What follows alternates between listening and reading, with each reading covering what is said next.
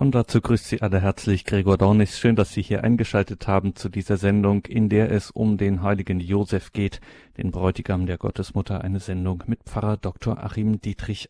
Heute geht es also um Josef, den Bräutigam der Gottesmutter, der für das Feuilleton bis heute auch gern der geheimnisvolle ist, mit, wie das ein Literaturwissenschaftler mal sagte, einer misslichen Ausgangsposition im Narrativ der heiligen Familie. Josef, der schon auch in früher Zeit diversen Hohn, sagen wir es so, über seine edle Keuschheit über sich ergehen lassen musste, der Schutzpatron unzähliger Bistümer und Werke, ja, der Kirche innerhalb von 400 Jahren in der Neuzeit an die Spitze der heiligen Verehrungen geschossen, der, und da ist die Kirche mit sowas nun wirklich mehr als sparsam, sogar mit einem eigenen Hochfest in der österlichen Bußzeit verehrt wird, der Schutzpatron des Zweiten Vatikanums, dessen Anrufung dann auch Eingang in den römischen Kanon fand, mittlerweile ausgeweitet auf die anderen mittlerweile klassischen Hochgebete. Josef der Arbeiter, der Nährvater Jesu, der Schutzpatron der Kirche und, das ist nun unser heutiger Ausgangspunkt in dieser Sendung und man kann sich das nicht oft genug in seiner ganzen Dimension auf der Zunge zergehen lassen, der Bräutigam der Gottesmutter Maria. Wer ist dieser Josef? Welche Rolle spielt er für die Kirche, auch und gerade in heutiger Zeit? Fragen, die wir Pfarrer Dr. Achim Dietrich stellen. Guten Abend, Pfarrer Dietrich. Guten Abend. Pfarrer Dietrich, fangen wir, wenn wir uns mit dem heiligen Josef äh, befassen, ganz ordentlich an. Schauen wir in die Heilige Schrift. Was finden wir da über den heiligen Josef? Ja, in der Heiligen Schrift im Neuen Testament finden wir ja doch einiges. Also zwei Evangelien berichten uns etwas über den heiligen Josef, den Nährvater Jesu, den Bräutigam Mariens, äh, vor allen Dingen das Matthäusevangelium. Das sind, äh, also Lukas und Matthäus sind ja die beiden Evangelien, die eine Kindheitsgeschichte bieten, die also die ja, Geburt und Kindheit Jesu Christi ja, erzählen, berichten.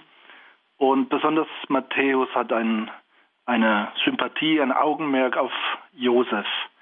Bei Lukas wird Josef auch genannt, aber Lukas merkt man ist ein, ein ganz klarer Marienverehrer. Also sein Augenmerk ist vorrangig Maria ähm, gewidmet und bei Matthäus ist es gerade umgekehrt. Da ist eine besondere Sympathie für den heiligen Josef zu erkennen.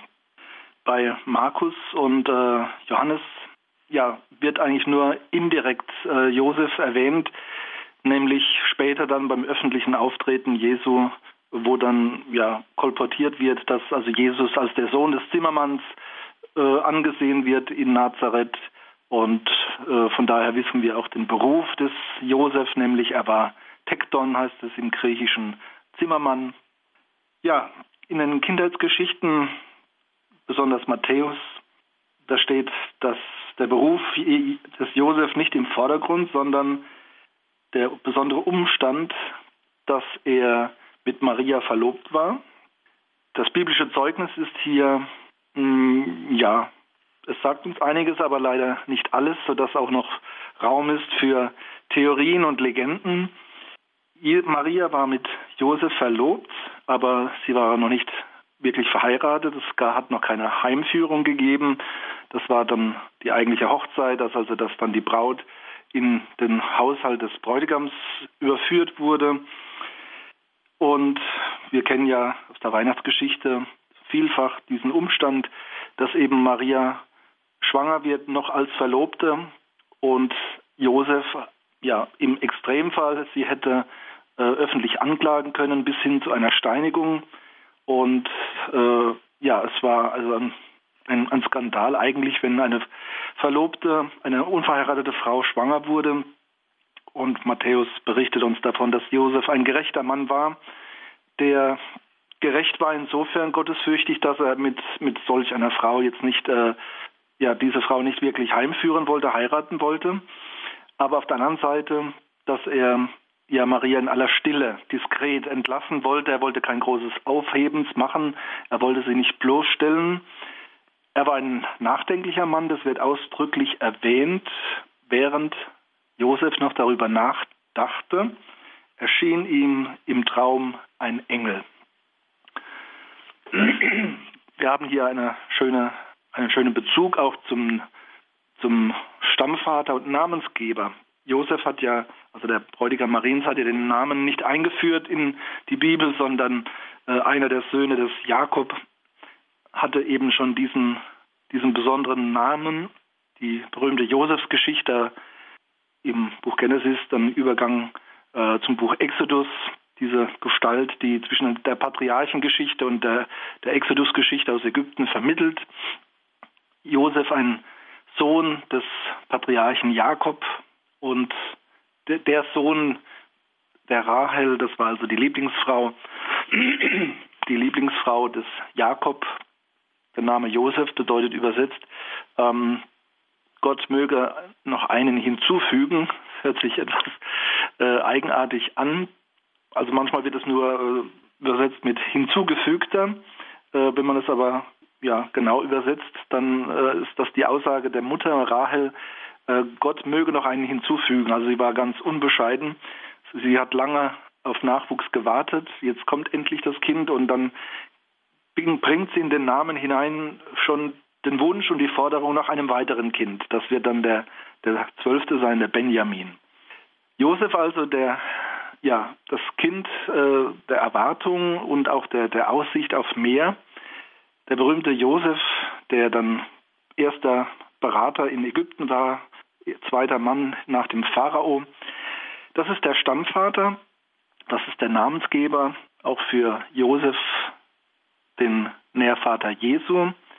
Also ein ganz wichtiger und prominenter Name. Bei Matthäus wird uns im Stammbaum ein Jakob, auch ein Jakob als Vater von Josef genannt. Da haben wir eine Unstimmigkeit mit dem Lukasevangelium, wo der Vater von Josef als Elibe bezeichnet wird. Josef, der Gerechte, will also Maria in aller Stille entlassen.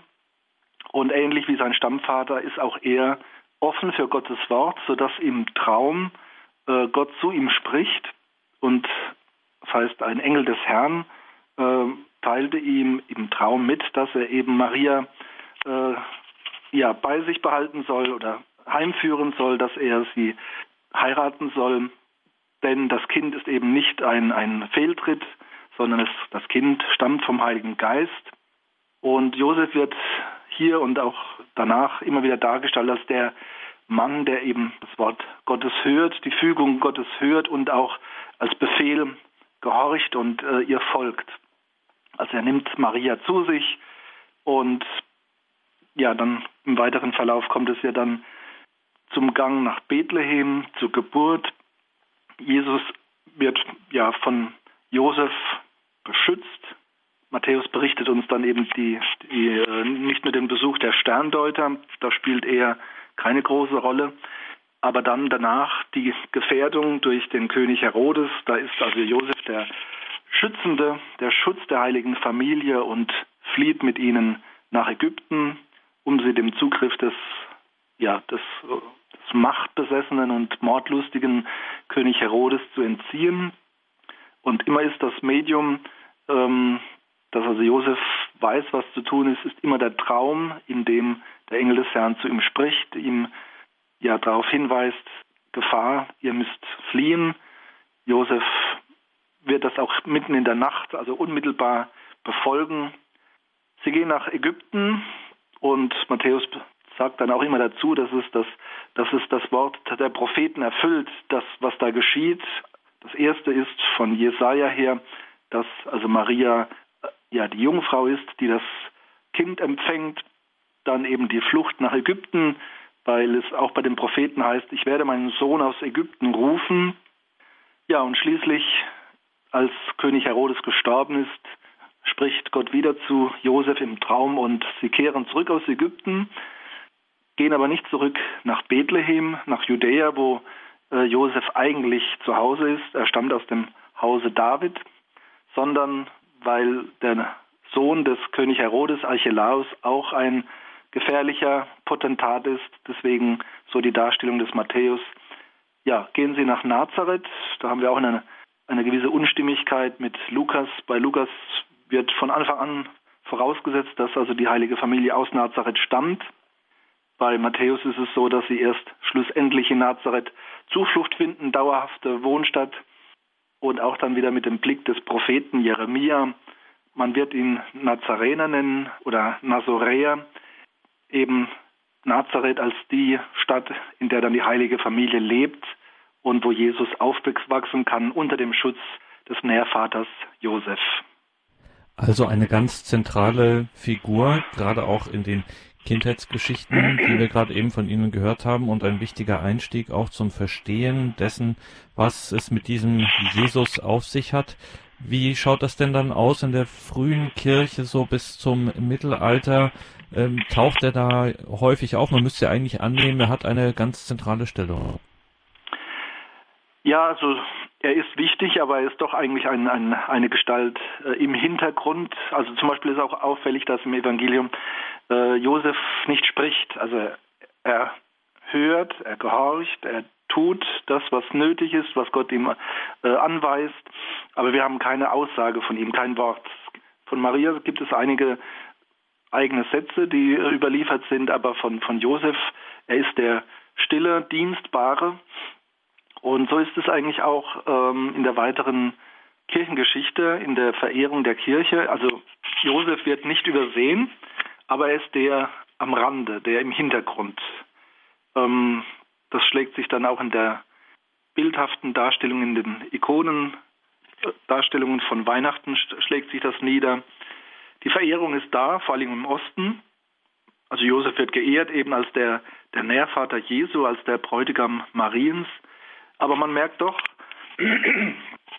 dass da eine gewisse, ein gewisses Problem ist, dass man äh, auch immer so etwas ähm, pädagogisch besorgt war, dass eben deutlich zum Ausdruck kommt, also Josef ist nicht der leibliche Vater von Jesus. Ich meine, das sagen Matthäus und Lukas mit aller Deutlichkeit und da gibt es nichts zu deuteln dran. Ähm, und auch in der weiteren Frömmigkeitsgeschichte merkt man immer, also man hat so ein bisschen äh, auch immer die Angst, dass das vielleicht doch verschwimmen könnte und äh, in der in der Volks Volksfrömmigkeit es dann äh, undeutlich werden könnte.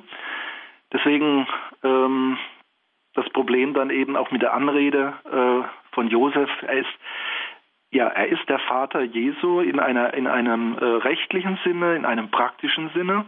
Und auch das Evangelium scheut sich eigentlich nicht, ihn äh, Vater Jesu zu nennen. Jesus, der Sohn des Zimmermanns. Ähm, Josef wird automatisch unter den Eltern Jesu auch äh, angesprochen. Wenn, wir haben dann noch diese eine Gegebenheit, ähm, Jesus, der zwölfjährige Jesus in, in Jerusalem, also die Wallfahrt der heiligen Familie nach Jerusalem. Und Josef und Maria kehren zurück nach Nazareth und Jesus bleibt in Jerusalem, hat sich nicht abgemeldet. Sie suchen ihn drei Tage lang und finden ihn dann im Tempel. Und dann diese, diese auch für Josef äh, und sein Verhältnis zu Jesus bedeutsame Gegebenheit, die Worte Jesu, äh, warum habt ihr mich gesucht? Wusstet ihr nicht, dass ich im Hause meines Vaters sein muss? Lukas hat da kein Problem, aber im gleichen Kontext dann äh, Josef als Vater von, Jesus anzusprechen, als Elternteil. Und da sehen wir eben diese, diese Besonderheiten, auch diese, diese Spannung äh, oder diese Abstufung. Wir haben hier also einen rechtlichen Vater, der Jesus in, äh, in das Geschlecht des David, aus dem ja der Messias kommt äh, und verheißen war. Also jo Josef sichert diese David-Abkommen, also diese Abkunft von David. Er ist dann auch praktisch äh, als, als Nährvater, als Beschützer äh, für Jesus Vater, aber eben nicht der eigentliche Vater, weder in biologischer Hinsicht noch in, äh, in geistiger Hinsicht.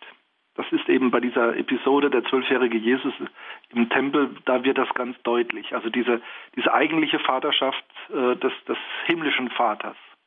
Und das ist eben auch ein, ein Geheimnis, etwas Großes. Es heißt dann, also Maria und äh, Josef, also seine Eltern, verstanden ihn nicht. Sie verstanden seine Worte nicht. Es wird dann aber auch hinzugefügt, dass Jesus da nicht äh, ja, renitent äh, wird oder bleibt, sondern dass er ihnen mit ihnen nach Hause zurückkehrt und ihnen gehorsam ist. So wird es extra erwähnt. In der Frömmigkeitsgeschichte, wie gesagt, ist immer ein bisschen dieses Problem spürbar, die Verehrung des Josef, aber auch immer eine, eine gewisse Vorsicht und ein gewisser Vorbehalt, Ähm, das ist erst so heute ein bisschen verloren gegangen, also dieser Vorbehalt. Heute die Heilige, wird die heilige Familie recht unbefangen als, als Dreigespann dargestellt. Äh, früher hat man also den Josef natürlich mit ins Bild geholt, zum Beispiel bei einer Weihnachtsdarstellung. Aber man hat ihn etwas an den Rand gestellt, was ja durchaus dem biblischen Zeugnis entspricht. Man hat ihn dann in verschiedenen Posen dargestellt als den Nachdenklichen, was eben auch biblisch ist. Ne? Also Josef dachte noch darüber nach, wie und ob er Maria in aller Stille entlassen soll, wegen dieser Schwangerschaft. Und so finden wir ihn auch in den Ikonen als Nachdenkenden. Es gibt äh, auch Ikonen, die ist, da ist das wunderschön dann ins Bild gebracht. Da steht dann der Prophet Jesaja neben Josef und erläutert ihm dieses Heilsgeheimnis, dass eben die Jungfrau äh, ein Kind gebären wird, damit er das versteht und auch annehmen kann, dass er seine Rolle als nur Nährvater ähm, annehmen kann. Im Osten also Josefs Verehrung schon äh, sehr ausgeprägt in den ersten Jahrhunderten. Im Westen ist das Ganze verhaltener und äh, wird erst so ab dem 9. Jahrhundert äh, auf der Insel Reichenau bei den Benediktinern greifbar. Im Mittelalter dann auch im Westen langsam aber sicher ein Interesse an Josef, das über das nur biblische Zeugnis hinausgeht. Wir haben, wie gesagt, dann auch die beiden Theorien, wie, äh, ja, wie wir uns Josef denken sollen. Ähm, gibt ja auch eben in, im biblischen Zeugnis die Geschwister Jesu, die berühmten Vettern, Adelphoi heißt es im Griechischen, die auch namentlich genannt werden. Und ähm, also vier Brüder und Schwestern und weitere Schwestern für Jesus, äh, das viele heute so ganz äh, salopp verleitet dazu, ähm, ja, Jesus hatte Geschwister und also äh, Josef und Maria haben die Ehe dann doch vollzogen. Ähm, manche machen dann so einen frommen Halbschritt und sagen, gut, Jesus ist äh, jungfräulich empfangen, aber dann die äh, im Weiteren äh, haben sie dann doch wie, wie normale Eheleute miteinander gelebt, was aber dem Glaubenszeugnis der Kirche widerspricht. Also es wird äh, schon im, im, dritten Jahrhundert unterstrichen, und zwar nicht als Neuheit, sondern unterstrichen als, als dauerhafte Glaubenslehre, also bei Origenes und dann später Hieronymus. Ähm, auch die, diese Geschwister sind nicht leibliche Kinder von Maria und äh, Josef. Es wird in der Bibel leider nicht präzise gesagt, äh, in welchem verwandtschaftlichen Verhältnis sie stehen zu Jesus und zu Josef, zu Maria. Sie werden in der Öffentlichkeit als Geschwister oder Verwandte Jesu wahrgenommen. Das ist also der Zeitpunkt, als Jesus etwa 30 Jahre ist, bei seinem öffentlichen Auftreten. Und da heißt es eben, ist das nicht der Sohn des Zimmermanns und sind nicht äh, Simon und Judas und ähm, Jakob äh, seine Geschwister. Aber Lukas und Matthäus machen deutlich eben, es sind nicht leibliche Geschwister und direkte Geschwister, sondern es ist äh, eine weitere Verwandtschaft.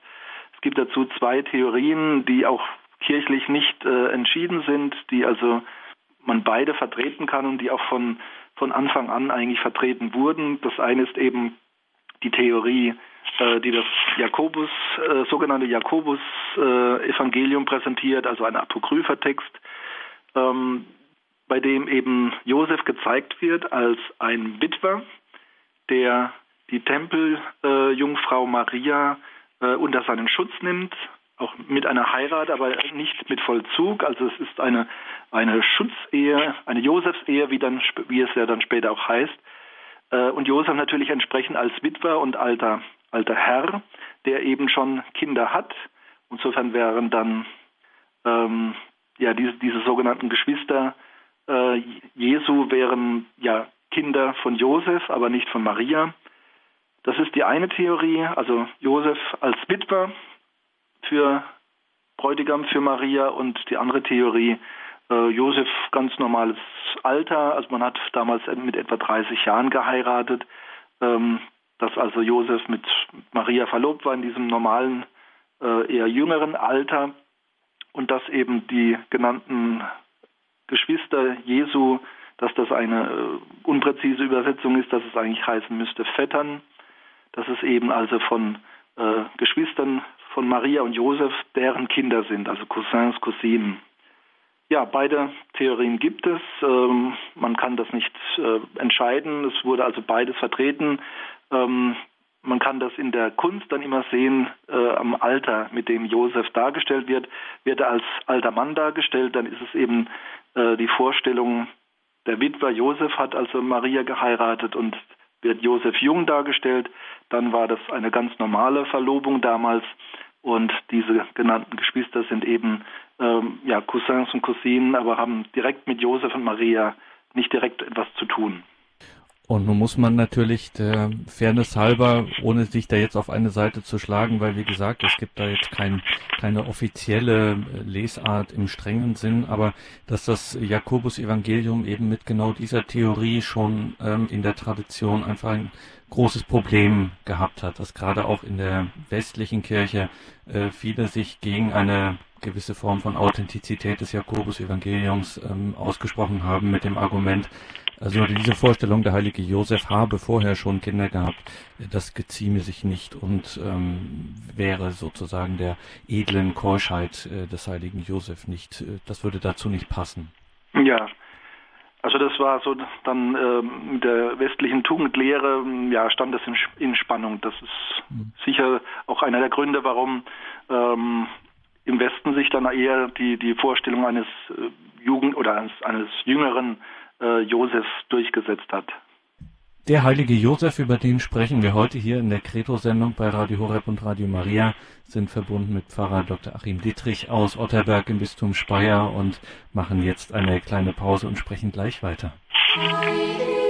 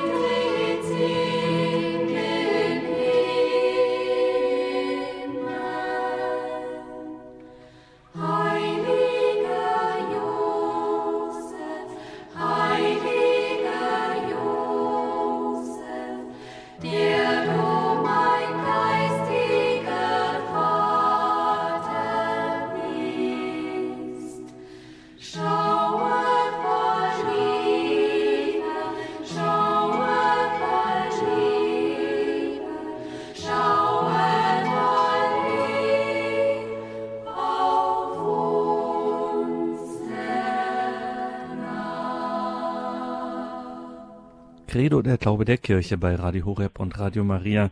Wir sprechen heute über den heiligen Josef, den Bräutigam der Gottesmutter, tun das mit Pfarrer Dr. Achim Dietrich. Wir schauen jetzt mal ruhig auf unsere lateinische Tradition, Mittelalter, Neuzeit. Welche Rolle spielt da der heilige Josef?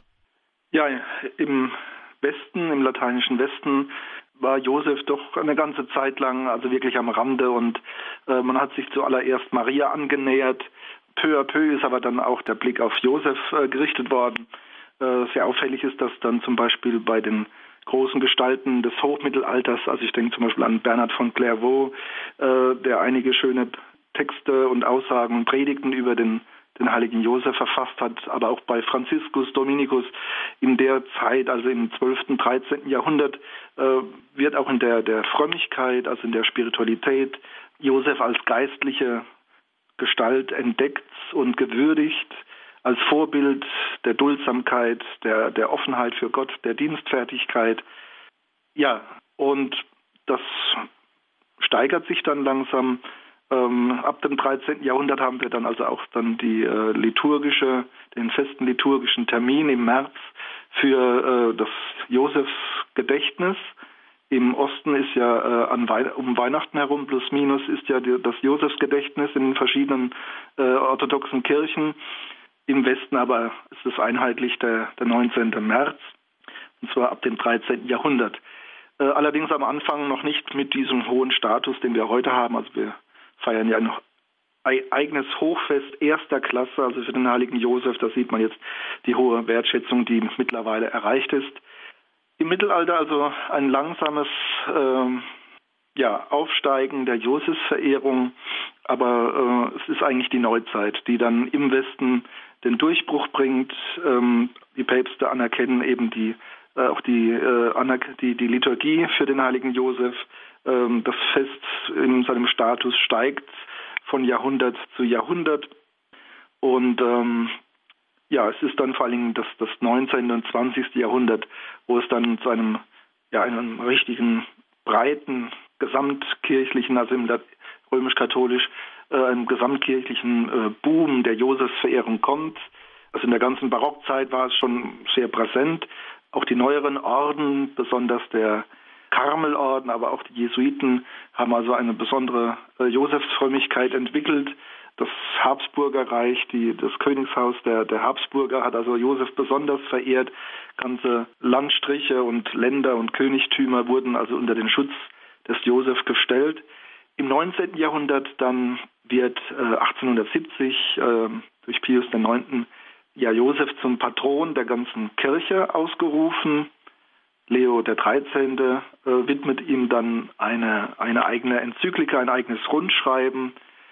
Pius XI. ist es dann, der ähm, den 1. Mai noch einführt als, äh, als zusätzliches Josefsfest. Man versucht so etwas Josef auch als Patron der Arbeiter. Es war ja die Zeit der sozialen Frage, der Industrialisierung und der Arbeiterschaft und man hat also Josef besonders da auch profiliert als den Patron der, der Arbeiter, der Handwerker, ähm, durchaus mit einer gewissen weltanschaulichen Note. Es war ja auch die Zeit der heißen Auseinandersetzung mit dem Kommunismus dann, also zur Zeit Pius XI. Äh, in den 30er Jahren. Also bis dahin, dass äh, Josef sogar offiziell, also auch als äh, als Schutzpatron im Kampf gegen den äh, gottfeindlichen, kirchenfeindlichen Kommunismus ausgerufen wurde und der 1. Mai äh, insofern auch ein, ein Feiertag ist für Josef, ähm, der besonders die Arbeiter und die Handwerker also ähm, ja auf einem katholischen äh, in einer katholischen Frömmigkeit und Weltanschauung halten soll. Das hat sich fortgesetzt. Das war dann äh, der nächste, der äh, das betont hat, war Pius XII. Und Entschuldigung, das, der 1. Mai, das war Pius XII. Ja, der hat den 1. Mai dann als zusätzlichen Josefsfeiertag eingeführt. Allerdings nicht als Hochfest, hat nicht den Status wie, wie der 19. März. Papst Johannes der 23. hatte auch eine besondere Wertschätzung für Josef und er war es dann, der nach vielen, vielen Jahrhunderten das erste Mal am, am Kanon gerührt hat, am ähm, Hochgebet, der, das eigentliche Hochgebet der äh, katholischen Kirche. In diesem Messkanon wurde eigentlich viele Jahrhunderte nicht eingegriffen, nichts ergänzt, nichts weggenommen. Johannes der 23. hat dann 1962 veranlasst, dass also bei der Nennung ähm, im ersten Hochgebet, bei der Nennung Mariens, dann eben auch Josef als der Bräutigam Mariens erwähnt wird. Ja, und ähm, das wurde dann vervollständigt, kann man sagen, äh, vor kurzem erst 2013 äh, der Wunsch, den äh, 2012 Benedikt XVI. noch vorgetragen hat bei der Gottesdienstkongregation, wurde dann auch von Papst Franziskus aufgegriffen und äh, wir haben ja vier Hochgebete im Messbuch, vier offizielle Hochgebete und es wird zukünftig, also in allen vier Hochgebeten äh, im Kanon eben äh, Josef als der der selige bzw. heilige Josef als der Bräutigam Mariens erwähnt. Und das ist so dann der Höhepunkt und Schlusspunkt. Eben in, der Heiligen Messe hat Josef auch endgültig jetzt seinen Platz gefunden. Pfarrer Dietrich, mit diesem Siegeszug, mit dieser steilen Karriere in der Neuzeit des heiligen Josef, die Gläubigen und die Theologen entdecken den heiligen Josef und sind stellenweise mehr als überschwänglich. Also da liest man manchmal so Sachen aus dem 18. Jahrhundert, dass äh, sozusagen der, der Fürsprecher Josef empfohlen wird, weil er auch noch im Himmel sozusagen seinem Sohn Weisung erteilen könne und ähnliches. Aber jetzt mal ganz im Ernst, der heilige Josef spielt hier, macht hier eine rasante Karriere. Der von dem wir vorhin von Ihnen gehört haben, der Stille, der nicht spricht, der im stillen Gehorsam ist, der die heilige Familie beschützt. Ähm, was strahlt er aus für katholische Christen in der Neuzeit? Was fasziniert? Wir haben ja in der Heiligenverehrung auch das Phänomen, dass also dass die Heiligen durchaus auch so ein bisschen ja, Projektionsflächen sind für besondere Zeitbedürfnisse, besondere Defizite, besondere äh, Nöte und Erwartungen. Und ähm, das kennen wir bei anderen Heiligen ja auch, also wo eigentlich durch eher Zufälligkeiten äh, ein, ein Heiliger zum, also zu einer Patronage kommt, aufgrund vielleicht seines, seines Attributes oder eines äußeren Umstandes. Also insofern denke ich auch, dass, dass Josef natürlich auch diese, diese intensive Verehrung nicht nur einfach seinem Status als, als Nährvater Jesu und äh, Beschützer Mariens äh, geschuldet ist, sondern dass natürlich auch er als diese markante männliche Gestalt, äh, der Handwerker, der oft dargestellt wird, also mit äh, Attributen aus dem Handwerksbereich, mit einem Winkel oder einem Hammer, mit einem Arbeitsgerät, ähm, dass er so eben auch als kraftvolle Gestalt erscheint, äh, als nüchterner Mann, als starker Beschützer, ähm, ja, wie gesagt, bis hin, dass man das auch weltanschaulich dann, also im, im, Hinblick auf die soziale Frage und die Arbeiterfrage dann, dass es da eine Rolle gespielt hat. Ähm, es, ist also auch eine gewisse, eine gewisse ähm, Projektion. Das soll aber nicht heißen, dass es äh, äh, un völlig unangebracht wäre, also dass es völlig willkürlich wäre. Äh, mhm. Projektionen sind ja nicht einfach in den auf die weiße Wand, sondern Josef ist ja eine konkrete Gestalt und äh, diese Projektionen sind dann schon sinnhaft teilweise angeschlossen. Ähm, ich denke, es war einfach auch das Bedürfnis in der Barockzeit, also nach, nach so einem markanten äh, Diener Gottes, eine unaufgeregte Gestalt, die also für Nüchternheit steht, äh, für Männlichkeit steht, äh, für auch diese stille Tugendhaftigkeit.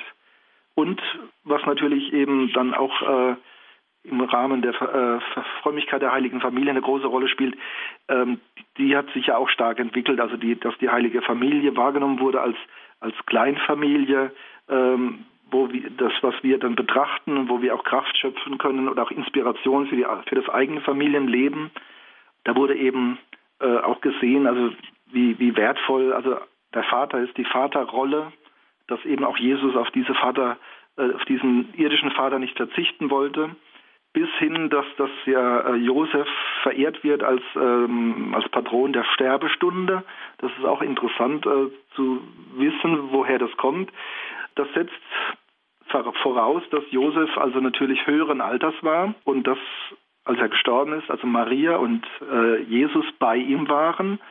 Tatsächlich ist es so, dass wir also nach der Begebenheit in Jerusalem mit dem zwölfjährigen Jesus nichts mehr von Josef hören. Er ist verschwindet später dann, wenn Jesus äh, stirbt, ist ja dieses Testament vom Kreuz herab, wo also äh, Jesus zum, zu äh, Johannes, dem Lieblingsjünger, sagt, hier, ich vertraue dir auch meine Mutter an. Das ist nicht nur geistlich gemeint, sondern durchaus auch, glaube ich, praktisch.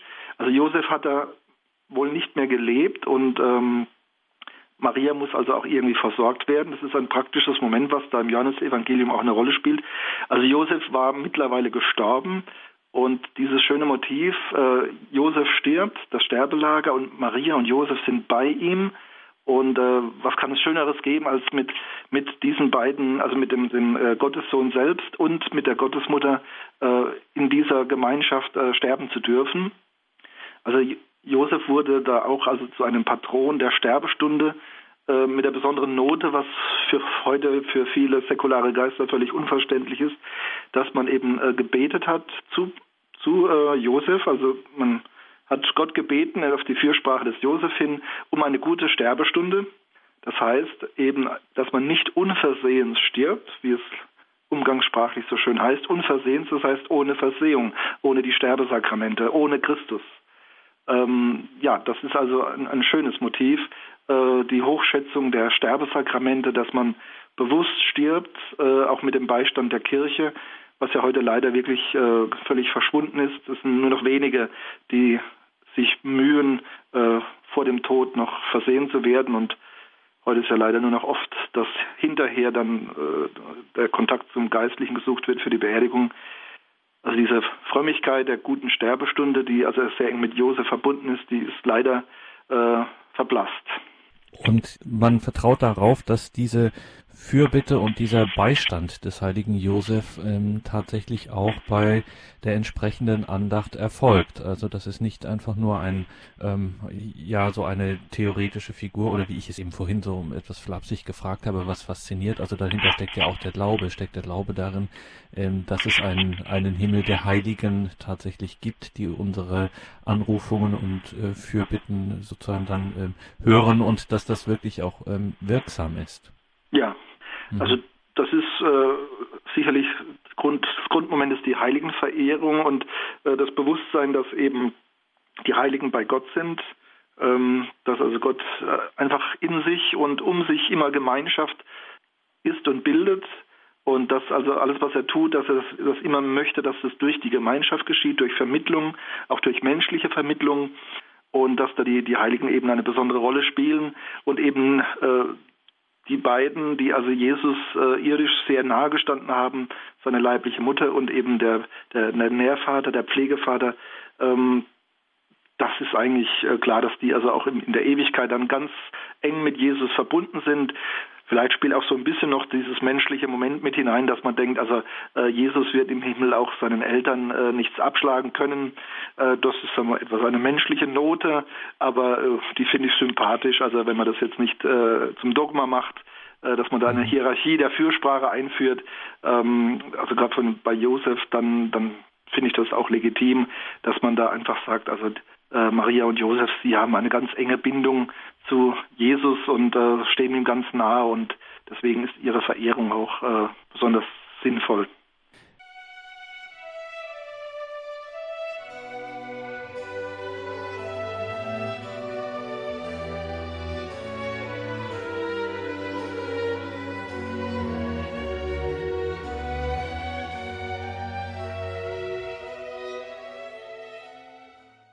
Credo der Glaube der Kirche bei Radio Horeb und Radio Maria. Wir sprechen über den heiligen Josef Bräutigam der Gottesmutter Maria, sind da im Gespräch mit Pfarrer Dr. Achim Dietrich. Dieses Motiv, Pfarrer Dietrich, der heiligen Familie, das wir auch mit dem ja mit der ähm, mit der starken Betonung des Weihnachtsfestes und mit dieser kulturellen Bedeutung, die das auch in der Moderne bekommt, verbinden. Da haben wir oft auch so dieses Motiv, naja, diese Familie in Nazareth, das ist so ein bisschen das ist schon ein Urbild einer Familie, wie wir sie uns im Idealfall vorstellen. Und viele kritische, auch wirklich wohlwollend kritische haben eingewandt, na ja, ist vielleicht doch nicht so ideal, weil es ist ja doch nicht so eine ganz normale Familie, wie man das normal hat. Also wir haben hier ähm, den Herrn und Heiland höchst selbst, wir haben die Gottesmutter, wir haben den heiligen Josef. Wie ist es denn mit dem Blick auf die heilige Familie und einer Andacht? Ja, die Heilige Familie ist eben eine ganz äh, außergewöhnliche Familie, ähm, wo eben die normalen Blutsbande, äh, die normalen leiblichen Bande so nicht vorhanden sind. Äh, das macht sie auch zu etwas wirklich Besonderem und auch Vorbildlichem äh, im Sinne einer Transzendierung auch des, äh, der normalen Familien. Das eben, das heißt ja so schön bei, bei im Johannesevangelium im, äh, im Prolog, im, im Anfangshymnus, eben, dass das ewige Wort nicht aus dem Willen des Mannes geboren wurde als Mensch, ähm, das ist ja, sagen wir, was zunächst den, den Stolz des Josef halt einschränkt, also was ihm die Demut lehrt. Er ist nicht der Erzeuger dieses Kindes, ähm, also keine, kein Vaterstolz. Ähm, und dennoch läuft er nicht davon, dennoch übernimmt er diese Aufgabe, also die, die, äh, sein seine Verhältnis zum Kind ist eben nicht, dass es von ihm abstammt, sondern dass es ihm anvertraut ist. Äh, es ist nicht, er hat es nicht gezeugt, sondern es ist ihm anvertraut. Und äh, das ist auch sein besonderes Verhältnis dann zu Maria. Es ist eben nicht die normale, auch leibliche Bindung, sondern deswegen bleibt es ja bei diesem Begriff Bräutigam. Das Bräutigam bedeutet ja, äh, es ist nicht der eigentlich, also nicht Ehemann im normalen Sinne, sondern es ist eine bräutliche Liebesverbindung äh, des Geistigen, äh, der Gefühle, aber eben nicht in, im Bereich des Leiblichen oder gar der Begierde. Also eine, eine besondere Beziehung des Vaters zu diesem Kind, das ihm anvertraut ist, äh, und genauso eben sein bräutliches Verhältnis zu Maria. Ähm, das ist eben eine, eine geistliche Note, äh, die die heilige Familie zu etwas ganz Besonderem macht. Deswegen ist es nicht einfach nur eine normale Familie, die da etwas überhöht wird, sondern es ist eine, eine Transzendierung, äh, die auch für uns allgemein sinnvoll ist, dass wir ähm, das nur irdische, nur Leibliche eigentlich in einen größeren Horizont stellen und ähm, ja von Gott her begreifen, auf was es dann schlussendlich ankommt, was also was die letzten höchsten Werte sind, ähm, dass eben ein, ein Vater nicht nur äh, stolz sein sollte auf seine Kinder oder sie lieben sollte, weil es seine, sein Fleisch und Blut ist, sondern äh, da treten dann auch Dinge äh, hervor, dass eben Gott im Himmel der Vater aller Menschen ist und äh, selbst bei den leiblichen Vätern die Kinder ihnen doch letztlich nur anvertraut sind, auch wenn sie die leiblichen Erzeuger sind, aber es ist ihnen doch nur anvertraut und Gott im Himmel ist der eigentliche Vater. Also äh, das ist eine sehr, sehr anspruchsvolle äh, Sache, dieses Motiv der heiligen Familie. Und das ist eben nicht nur einfach so eine, äh, eine, eine Familienidylle, das ist heute mhm. so ein bisschen das Risiko. Mhm weil sie das so stark gemacht haben, dieses, diese Stille, diese Nüchternheit auch des heiligen Josef, dass er über die Dinge nachsinnt, dass er auf Gottes Wort hört, dass er verstehen will, kann das auch ein bisschen, weil ich vorhin so gefragt habe, was ihn in der Neuzeit so für Gläubige, dass sie ihn anrufen und äh, sich unter seinen Schutz stellen, so attraktiv gemacht hat, auch diese Eigenschaft sein, dass eben gerade in der Moderne, wo es immer lauter wird, wo, jetzt sägt der Moderator mal an dem Ast, auf dem er sitzt, wo es einfach sehr wortlastig zugeht, ähm, einfach ähm, erstmal still ist und bevor er irgendwas tut, ähm, erstmal hört und äh, ja, versteht, was los ist und dann daraus schlussfolgert, was zu tun ist. Ja, das und ist den ersten Schritt vorm, vorm Denken macht, sozusagen. Mhm. Das ist die heutige Mediengesellschaft und äh, Unterhaltungsgesellschaft ist das ja un un unmöglich, dass jemand schweigt, also dass jemand im Hintergrund bleiben möchte und äh, nicht überall seinen Senf dazu gibt und äh, vor allen Dingen das erwartet, bis er Weisung bekommt. Das ist ja auch für den modernen Menschen eine Zumutung. Der moderne Mensch meint ja, er weiß alles selbst und ähm, ich glaube, also das war schon äh, der moderne Mensch, das beginnt ja schon vor Jahrhunderten, diese Zuspitzung des, des Individualismus und ähm, man hat das, glaube ich, schon auch sehr deutlich gespürt und deswegen auch Josef wirklich so als, als nicht als Gegenbild, aber doch als Korrektiv äh, dann auch verehrt, ähm, um klarzumachen, also wenn wir gläubige Menschen sind, die sich Gott anvertrauen, dann haben wir es nicht nötig, da immer rumzulärmen und äh, uns in den Vordergrund zu spielen.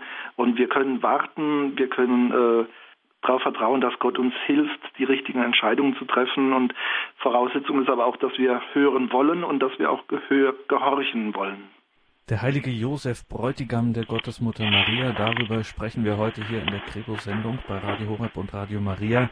Wir haben sehr viel äh, heute gelernt über den heiligen Josef von ihm gehört und ich stelle mir so vor, Pfarrer Dittrich, ich sitze als Taufbewerber bei Ihnen in der im Kurs und äh, da gibt es auch eine Einheit jetzt zum heiligen Josef und ich sage, das ist alles sehr schön und hört sich gut an und das hat bestimmt auch alles zu seiner Zeit seine Berechtigung, aber ich kann nun damit nun wirklich nicht mehr viel anfangen im 21. Jahrhundert und jetzt haben Sie die undankbare Aufgabe habe, mir das doch ein wenig schmackhaft zu machen, beziehungsweise zu sagen, warum das tatsächlich ähm, tatsächlich äh, einen Sinn macht, dass es nicht zwingend ist, dass ich mich jetzt da reinstürze, aber dass es schon von Vorteil ist, wenn ich ähm, eine Beziehung irgendeiner Art äh, zu diesen Heiligen habe. Ja, die große Bedrohung des Menschen ist ja immer wieder auch der Materialismus, also dieses sich äh, festkrallen an der Erde, am nur zeitlichen, nur materiellen, nur irdischen und ähm, das kann auch zum Beispiel bedeuten, dass man, dass man also die die äh, die, die Ehe und Familie als so als kleinen sozialen Verband verabsolutiert und sagt, das ist die Welt, ich und mein Partner und ich meine Kinder, das ist meine Welt und ähm, darüber hinaus und jenseits ist nichts wichtig und gibt es nichts. Also diese diese Verabsolutierung de, des Irdischen, das können wir einfach von allen Heiligen und auch von, von Josef lernen. Äh, bei Josef können wir es wirklich mit exerzieren. Ähm, Gott verneint ja die Welt nicht. Auch, auch äh, die Ehe ist geheiligt und die Familie ist wichtig und wertvoll. Äh, das wird ja nicht verneint, aber ähm, wir werden wir sollen lernen, das alles auch ein bisschen äh, zu transzendieren. Das heißt also, es nicht aufzulösen, sondern es in einen größeren Horizont zu stellen, äh, im Prinzip in das Licht der Ewigkeit zu stellen und dann äh, bekommen alle irdischen Dinge, äh, auch das familiäre und die Ehe, alles bekommt dann äh, sein richtiges Gewicht und seine richtige Position und ja, wird auch beleuchtet und gewinnt auch Halt. Dass es eben nicht äh, zum Götzen wird oder zu etwas, äh, ja, wo wir selbst etwas Absolutes draus machen wollen, mhm. sondern es wird von Gott her wirklich äh, gehalten, aber auch richtig eingeordnet, also die richtige Relation gebracht, dass wir eben als Menschen leben, die von der Ewigkeit her äh, ja auf die Ewigkeit hin und von der Ewigkeit her äh, unseren Weg in dieser und durch diese Welt gehen können. Und an der Stelle, um es zusammenzufassen, was wir heute besprochen haben, ist der eben auch dieser Heilige auch steht dafür, was eigentlich die Kirche seit weiß ich nicht wie viel Jahrhunderten uns sagt, dass es nicht auf das große Projekt und die große Vision ankommt, sondern darauf, dass ich hier und jetzt in meinem Leben äh, mich meinem Gott anvertraue, mit meinen Sorgen, Zweifeln, mit meiner Bejahung und ja, mit mir selbst ganz und gar. Und dann wird dann schon irgendwas draus. Also Gott macht dann was draus und was richtig Großes kommt dann raus. Aus einer ganz schlechten Angelegenheit von außen gesehen. Ich denke, das ist ganz wichtige Lehre der heiligen Familie, also auch von Maria her, sich einfach Gott überlassen, Gott überantworten. Das ist ein Wort, das ich liebe im Deutschen. Also man überantwortet sich Gott, man gibt ihm Antwort und gibt sich auch ganz und gar in seine Hand und ja, betet ernsthaft das Vater unser, dein Wille geschehe und nicht der meine. Das ist ja die große Versuchung, dass wir meinen, also äh, zu wissen, auf was es ankommt und wie es laufen soll und dass wir unsere Pläne absolut in den Vordergrund stellen. Ähm, das ist, glaube ich, die Lebenskunst, die, die aus dem christlichen Glauben auch hervorgehen kann und soll. Sich Gott anvertrauen, das heißt nicht, dass man völlig naiv und passiv ist, aber dass man einfach weiß, ähm, jeder Tag hat seine eigene Sorge. Äh, ich brauche nicht die, die weltumstürzenden Pläne zu machen. Ich brauche nicht der große Weltverbesserer zu sein, sondern äh, Gott ist Herr der Geschichte und äh, ich möchte mitarbeiten, ich möchte mitwirken. Aber wesentlich ist es dabei, dass ich mich von Gott führen lasse, dass ich auf seine Weisung, auf seine Leitung achte und hinhöre. Und dann werde ich zu einem gnadenvollen Instrument äh, des Wirkens Gottes in der Welt. Und dass uns das gelingt, da brauchen wir Ihren Segen, Pfarrer Dietrich. Danke für heute, für diese Sendung, für Ihre Ausführungen, für Ihre Informationen und auch Betrachtungen zum heiligen Josef, dem Bräutigam der Gottesmutter Maria. Von dieser Sendung wird es einen Mitschnitt geben bei unserem CD-Dienst. Unser Internetauftritt horep.org ist für sämtliche Infos und dann auch für den Podcast- und Download-Bereich natürlich auch die empfohlene Adresse. Danke, Pfarrer Dietrich, für heute. Dürfen wir Sie wie immer zum Abschluss um den Segen bitten. Ja, gerne. Herr Jesus Christus, du wolltest von einer menschlichen Mutter geboren sein. Du hast dich der Obhut eines irdischen Vaters anvertraut. Wir bitten dich, auch wir wollen ja uns anvertrauen, der Obhut des Vaters, deiner Obhut, dem Beistand des Geistes, aber auch wir wollen dir Raum geben, wir wollen dir Raum geben in dieser Welt, dass du auch heute zur Welt kommen kannst und dass die Familie, die du gegründet hast, die große Familie der Kirche, dass sie wachsen und gedeihen kann und dass viele Menschen in dieser Familie ja Zuflucht finden und das Heil finden, das du uns schenken möchtest. Das gewähre uns allen der dreieinige Gott, der Vater, der Sohn und der Heilige Geist. Amen. Gelobt sei Jesus Christus. In Ewigkeit. Amen. Danke, Pfarrer Dietrich. Danke Ihnen, liebe Hörerinnen und Hörer, fürs Dabeisein. Einen gesegneten Abend und eine behütete Nacht wünscht Ihr Gregor Dornis.